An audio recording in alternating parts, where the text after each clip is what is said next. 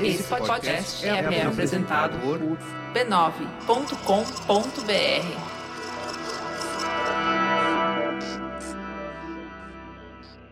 Em 1917, um jovem negro saiu de sua casa para mudar a história da música popular brasileira para sempre.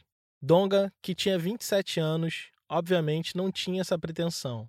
Ele era só um sujeito negro tentando ganhar dinheiro para se manter e um pouco de prestígio no cenário do carnaval carioca. Naquele fatídico dia, a Casa Edson, primeira gravadora de discos do Brasil, pôs para vender um disco contendo o que seria conhecido como o primeiro samba gravado.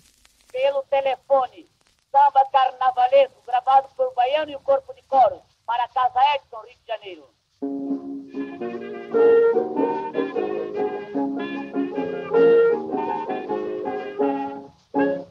Chefe da folia pelo telefone manda me avisar. Na capa do disco constava o nome da música, pelo telefone, que foi classificada como samba carnavalesco. A autoria era de Ernesto dos Santos, mais conhecido como Donga. Em pouquíssimo tempo, o disco se tornou recorde de vendas da gravadora e a música se tornou uma das mais tocadas da cidade, entrando para a história como o primeiro samba gravado. Apesar de não ter pretensão de ser eternizado na história como o cara que escreveu o primeiro samba, Donga tinha planos bem claros para o seu estrelato. O sucesso retumbante de Pelo Telefone não foi um acidente. Ele tinha traçado a estratégia de cada centímetro daquela glória.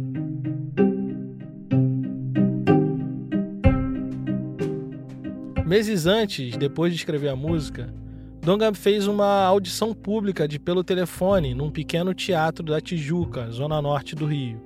Casa vazia, quase ninguém deu atenção para aquela apresentação. Apenas um amigo do músico, que por acaso era um jornalista. O sujeito publicou uma notinha de rodapé no jornal A Rua, relatando que Donga tinha apresentado a música em tal dia e tal local. O objetivo do sambista era divulgar que ele fez uma audição de uma música de sua autoria e não teve ninguém para contestar a propriedade intelectual da obra. Um mês depois da apresentação, ele deu um segundo passo do seu plano. Foi até a Biblioteca Nacional e registrou a partitura para piano de pelo telefone, declarando seu único autor da melodia. Em seguida, ele mandou imprimir cópias da partitura e, ao invés de vender como seria feito normalmente, ele deu de graça as principais charangas, fanfarras e bandas militares da cidade. Em pouco tempo, toda solenidade, todo evento público, toda festa na cidade do Rio de Janeiro acabava tocando a melodia da música de Donga, que terminou colando na cabeça dos cariocas como chiclete. Depois de viciar o povo naquela melodia, um outro amigo jornalista publicou no maior jornal da cidade que aquela música viciante em breve teria uma letra que todos poderiam cantar. E três semanas antes do carnaval, conforme prometido, a letra foi publicada nos maiores jornais da cidade. E pelo telefone explodiu de sucesso. A casa Edison não perdeu tempo e gravou duas versões daquele que seria o hit do carnaval de 1917. O plano de sucesso de Donga tinha dado certo mais ou menos. Uma semana antes do carnaval, o Jornal do Brasil publicou um furo de reportagem alertando que Donga não era o verdadeiro autor de Pelo Telefone. Na verdade, a música era de autoria coletiva e comunitária, feita de improviso em uma roda de batucada na casa de uma mulher conhecida como Tia Ciata. Os autores, segundo a nota no jornal, eram Germano Lopes, Hilário Jovino, João da Mata e a própria Tia Ciata. Na ocasião, Donga se recusou a responder às acusações e se manteve nos trilhos daquilo que tinha planejado. Ele entrou para a história como o autor do primeiro samba gravado. Além disso, impôs ao mercado musical quase inexistente naquele período uma estratégia de lançamento muito sofisticada, nunca antes vista no Brasil até então. Mas antes da música de Donga ser registrada em partitura ou ser gravada pela Casa Edson, o samba já acontecia em casas e terreiros de mulheres como Tia Ciata. Ela, que além de quituteira e líder religiosa, era também musicista e compositora, mas acabou entrando para a história apenas como aquela que gerou a estrutura propícia para o nascimento do samba. Donga, obviamente, não inventou o samba, mas com sua inteligência e estratégia de lançamento, ofereceu ao mercado e à estrutura social dominante um mito de origem para aquele que seria conhecido como o gênero musical mais importante da nossa cultura. Assim como a música europeia foi consolidada a partir do ponto de vista dos homens, privilegiando a figura masculina, o mito de criação do samba, construído sob a tutela de homens brancos, buscou diminuir a participação das mulheres negras no processo criativo do gênero, dando a elas apenas as cozinhas, os quintais e a gestão do cuidado para que sambistas homens pudessem compor, cantar e criar. Nessa temporada, nós vamos contestar essa versão e investigar a participação e contribuição de mulheres negras para a construção do gênero musical que é a espinha dorsal da música popular brasileira. Vamos conhecer mulheres que fizeram o samba acontecer, não só a partir do cuidado e dos bastidores, mas também como cantoras, compositoras, inventivas e criativas. Meu nome é Tiago André e esse aqui é o História Preta. Você está ouvindo a série O Samba das Pretas, episódio 1 Feitiço Decente.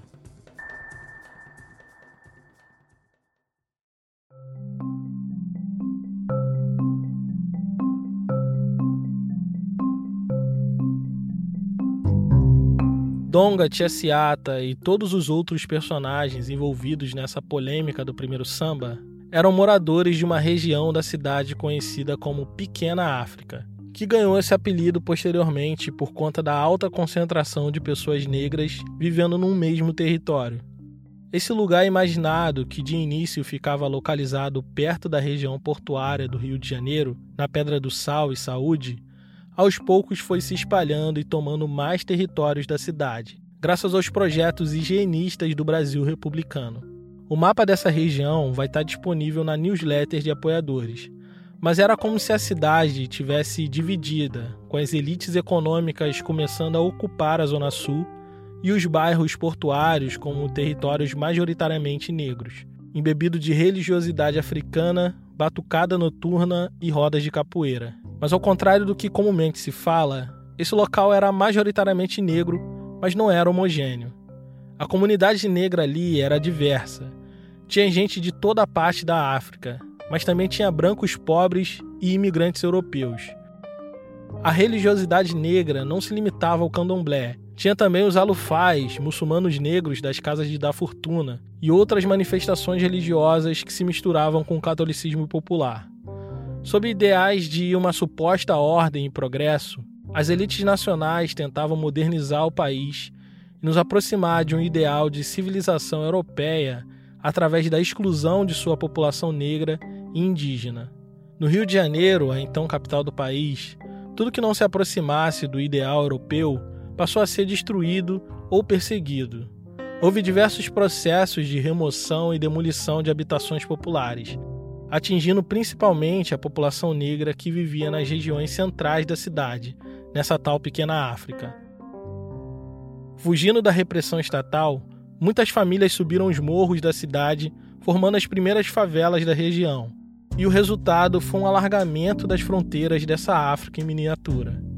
Agora, essa alta concentração de pessoas negras se estendia da Pedra do Sal e Saúde para Cidade Nova, Campo de Santana Estácio, Gamboa, Caju, convergindo tudo para a antiga Praça 11. Local de propriedades quase místicas que se tornaria o berço do samba no quintal de uma mulher conhecida como Tia Ciata. Nascida em Santa Amaro da Purificação, na Bahia, Hilária Batista de Almeida foi para o Rio de Janeiro aos 22 anos e lá ficou conhecida como a Ciata de Oxum, mas entrou para a história com o nome de Tia Ciata. Ela era só mais uma de muitas pessoas negras que, ao longo dos anos do século XIX, migraram para o Rio de Janeiro, que era a capital do Império. Chegando no Rio, foi acolhida numa antiga comunidade de afro-baianos estabelecida na cidade, na região da Pequena África. Não demorou muito para que ela tomasse parte na tradição das baianas quituteiras que tomavam as ruas da cidade. Foi com um tabuleiro lotado de bolos, manjá e cocada que a Seata construiu uma rede de proteção deu sustento à sua família e comprou a casa onde nasceu o primeiro samba. Iniciada no candomblé, ainda na Bahia, no Rio de Janeiro ela se tornou mãe pequena no famoso terreiro de João Alabá, na região da saúde. Dentro das suas obrigações e prerrogativas, estava a responsabilidade de orientar espiritualmente os filhos de santo e prescrever banhos ritualísticos. Sua força e ascendência espiritual daria à Seata de Oxum um peso de liderança junto à comunidade negra da pequena África. Com o tempo, o respeito da comunidade fez dela uma tia, que era uma espécie de título informal dado a mulheres negras mais velhas que exerciam influência e liderança em suas comunidades. Daí que a Seata de Oxum virou apenas tia Seata. Mas ela não estava só. Junto dela, outras tias também fizeram história no Rio de Janeiro.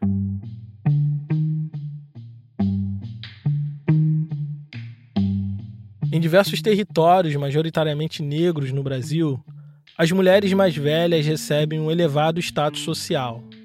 Isso é perfeitamente percebido nas figuras das tias pretas do Rio de Janeiro no início do século XX. Além de tia Ciata, temos entre as mais conhecidas a tia Carmen, tia Amélia, mãe de Donga, e tia Perseliana, mãe de João da Baiana, um dos pioneiros do samba que concedeu uma entrevista histórica ao Museu da Imagem do Som do Rio de Janeiro, que se chama Depoimento para a Posteridade, falando justamente desse período. Agora, você também, eh, os seus pais também conheciam a tia Ciata, a tia Rosa, a tia Amélia? Tia Amélia, mãe do Donga, tia Ciato.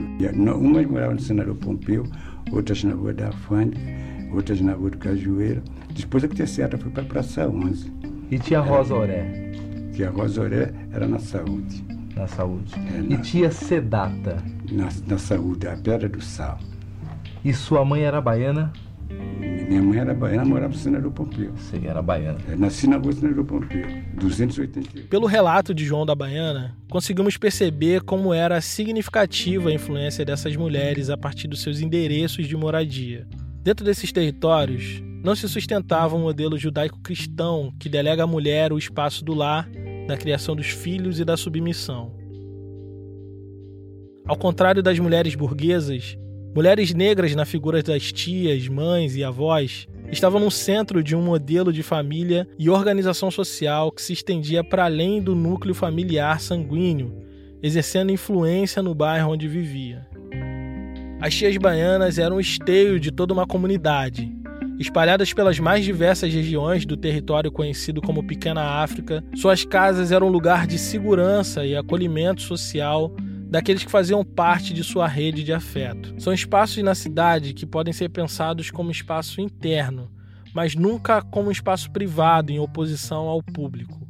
Quem diz isso é a Angélica Ferrarez, doutora em História Política pela UERJ e pesquisadora da história social de mulheres negras no pós-abolição. É que o quintal dessas tias, apesar de ser o quintal que a gente hoje em dia entende como um espaço privado, ele era um quintal que não obedecia, não existe essa, essa, essa regra burguesa né, dessa dicotomia do público e do privado, né?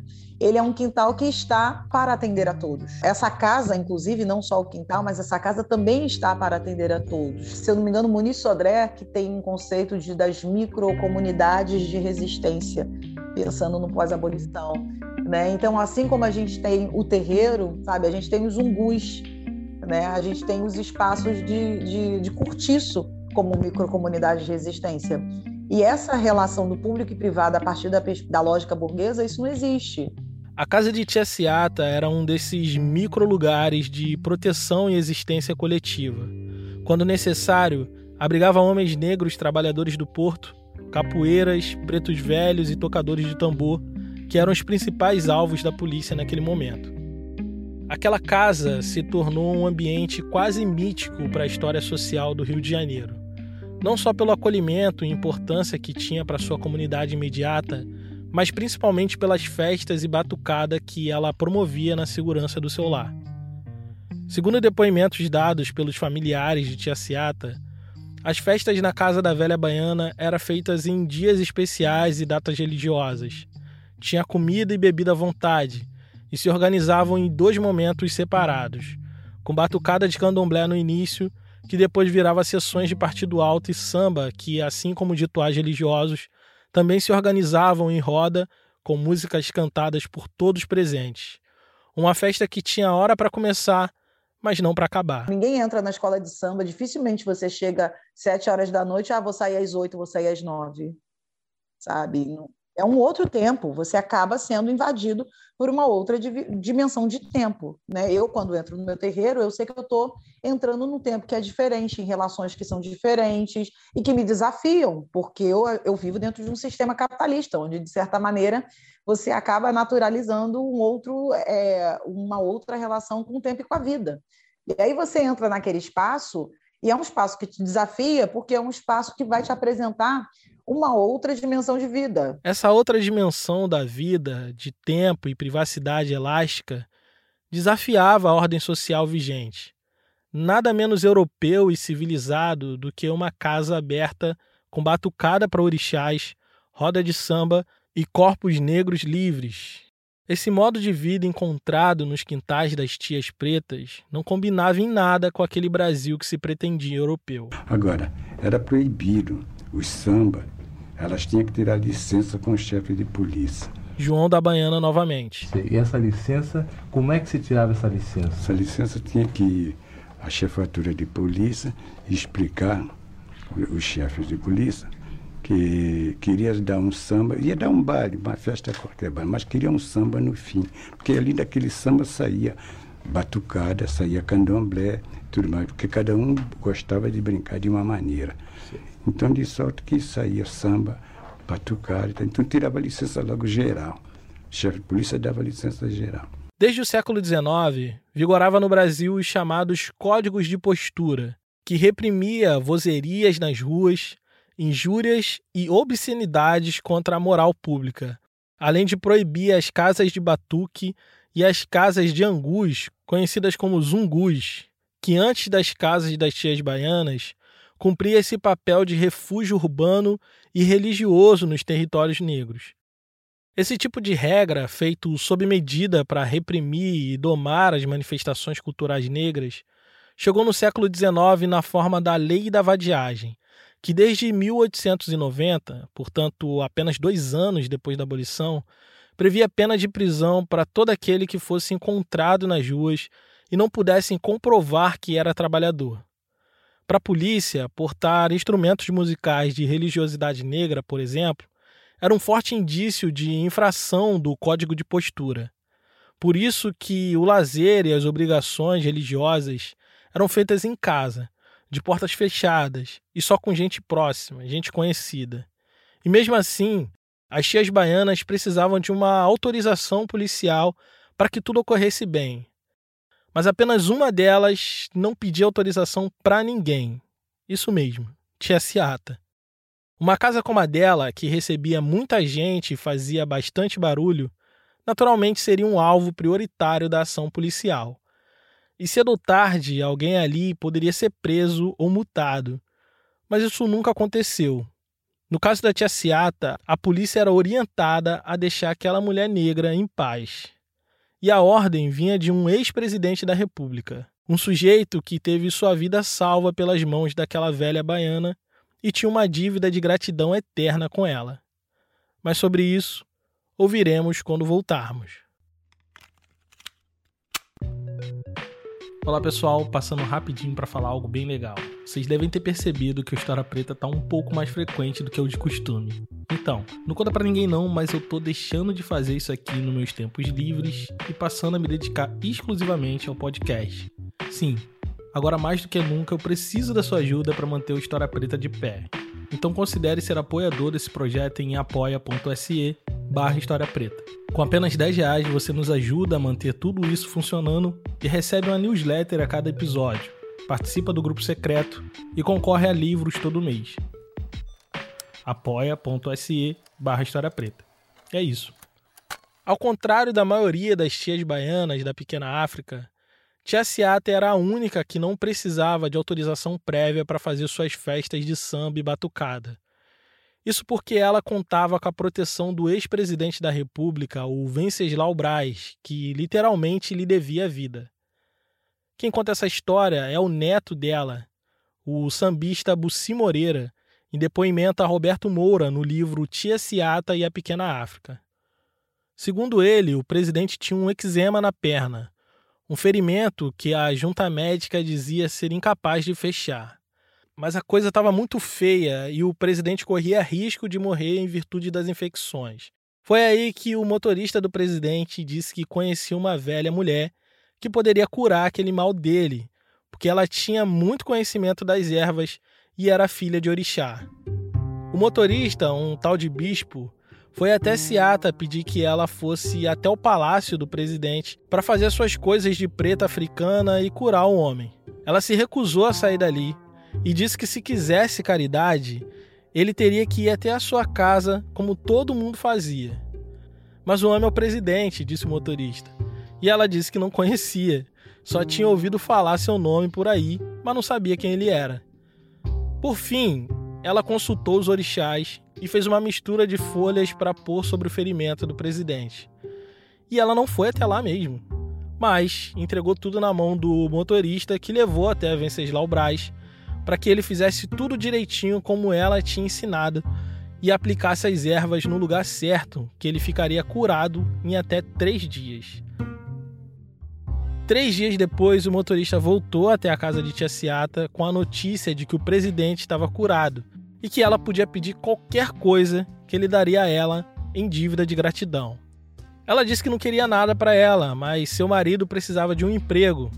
Ele tinha feito dois anos de medicina na Bahia, mas precisou abandonar os estudos quando se mudou para o Rio de Janeiro e agora precisava de um emprego para se manter. O presidente conseguiu para ele um trabalho no gabinete do chefe de polícia do Rio de Janeiro. E foi isso que garantiu uma proteção extra à casa de Tia Ciata. Naquele fundo de quintal, o samba encontrou um lugar fértil e seguro para florescer.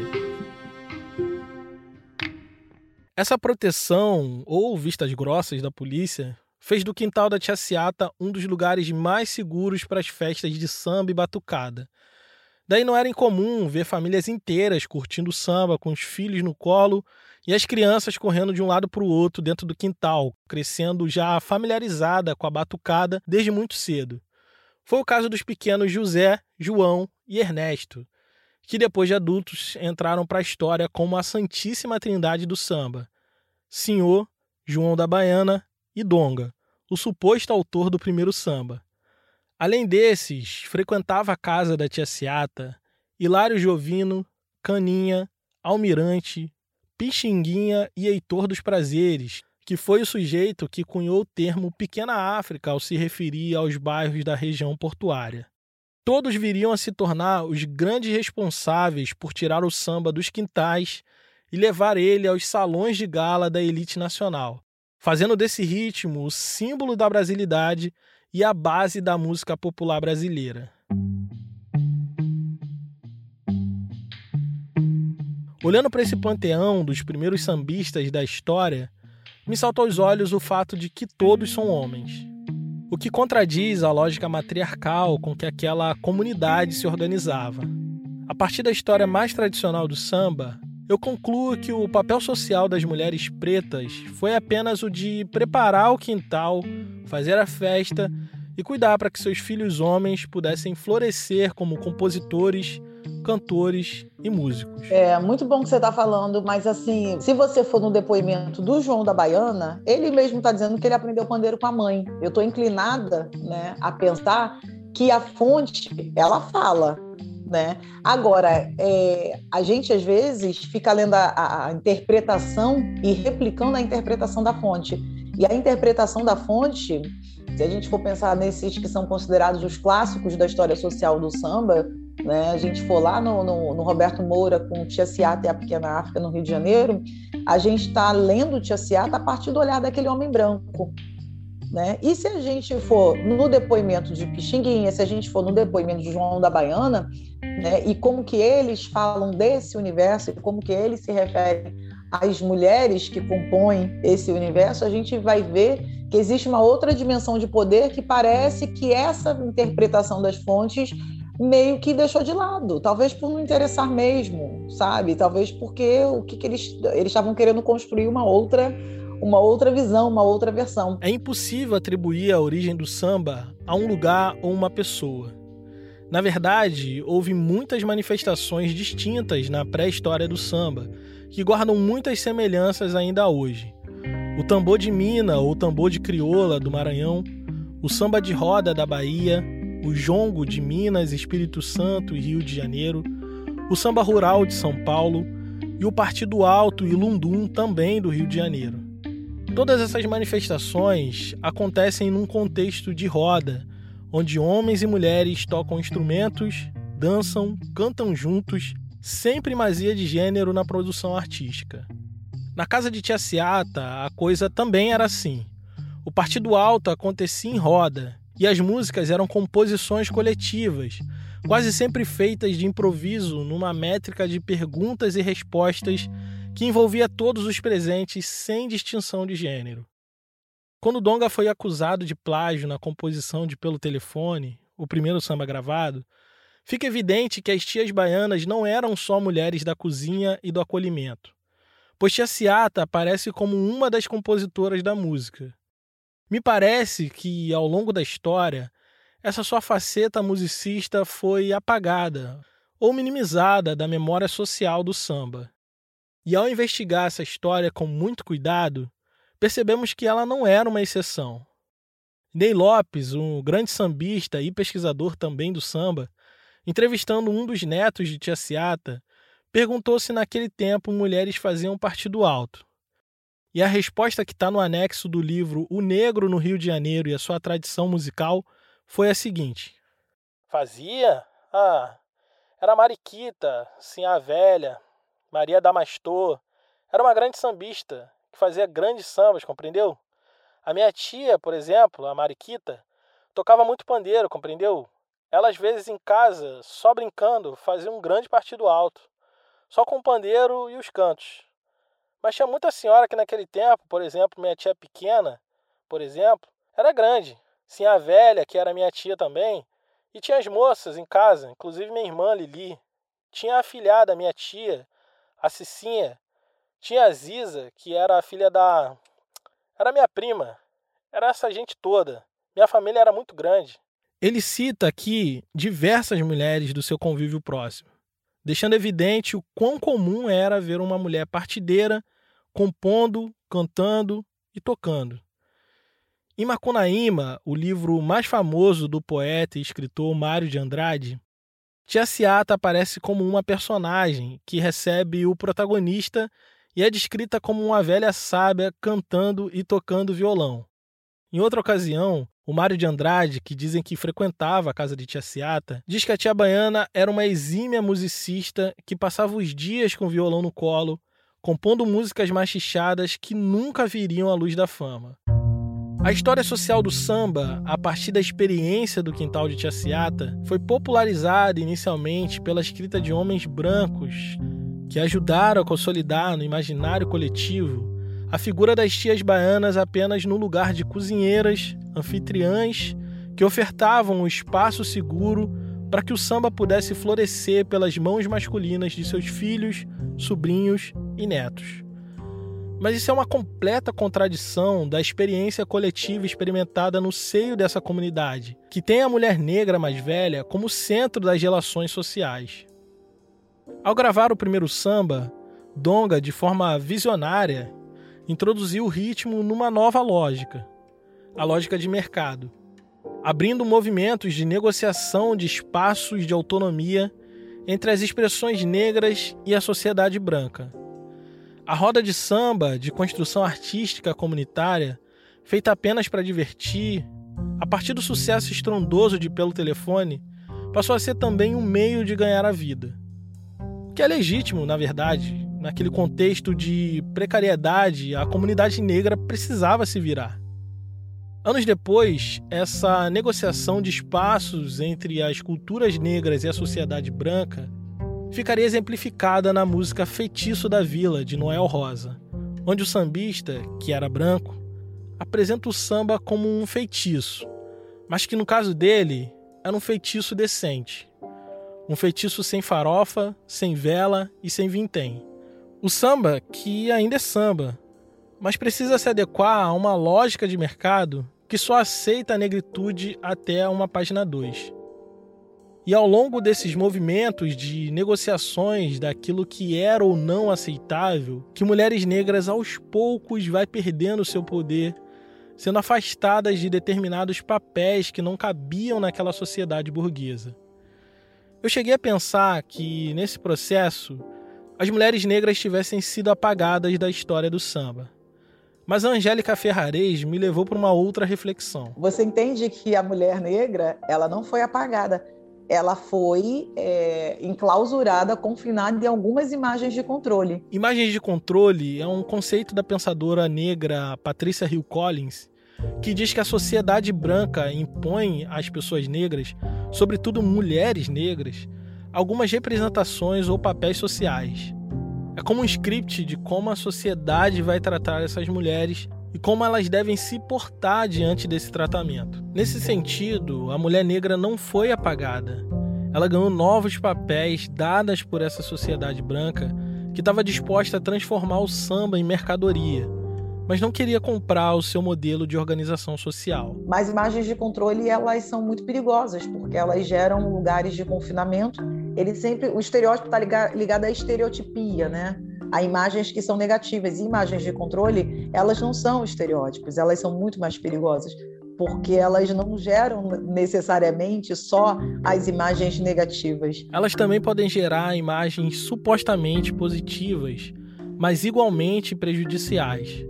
Ser cantora, compositora, musicista não cabe no papel de matriarca idealizado pela intelectualidade branca. E por isso, historiadores do samba do século XX deliberadamente escolheram diminuir esse aspecto da vida das tias baianas. A tia ela não é esse corpo vendável nesse sentido, mas a ideia da mulata é a ideia da passista, a mulata que é atualizada na, na figura da passista, isso não sou eu que estou falando, se o Lélia Gonzalez já está falando em 1984, o quanto que o carnaval, a partir da passista, atualiza a ideia da mulata, e o quanto que essa categoria mulata, ela acaba inscrevendo o corpo de mulheres negras na experiência de consumo de se viver esse Brasil do carnaval. As tias, sobretudo tia Ciata, têm um papel de importância inquestionável no samba mas é urgente para nós resgatar a memória de que essas mulheres romperam com os limites das suas cozinhas, casas e quintais, atuando ativamente como artistas, pensadoras e liderança para a construção de uma cultura de massa que transformou um país para sempre.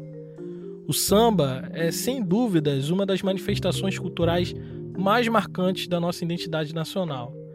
E é inaceitável pensar essa identidade ignorando a importância e o protagonismo das mulheres negras.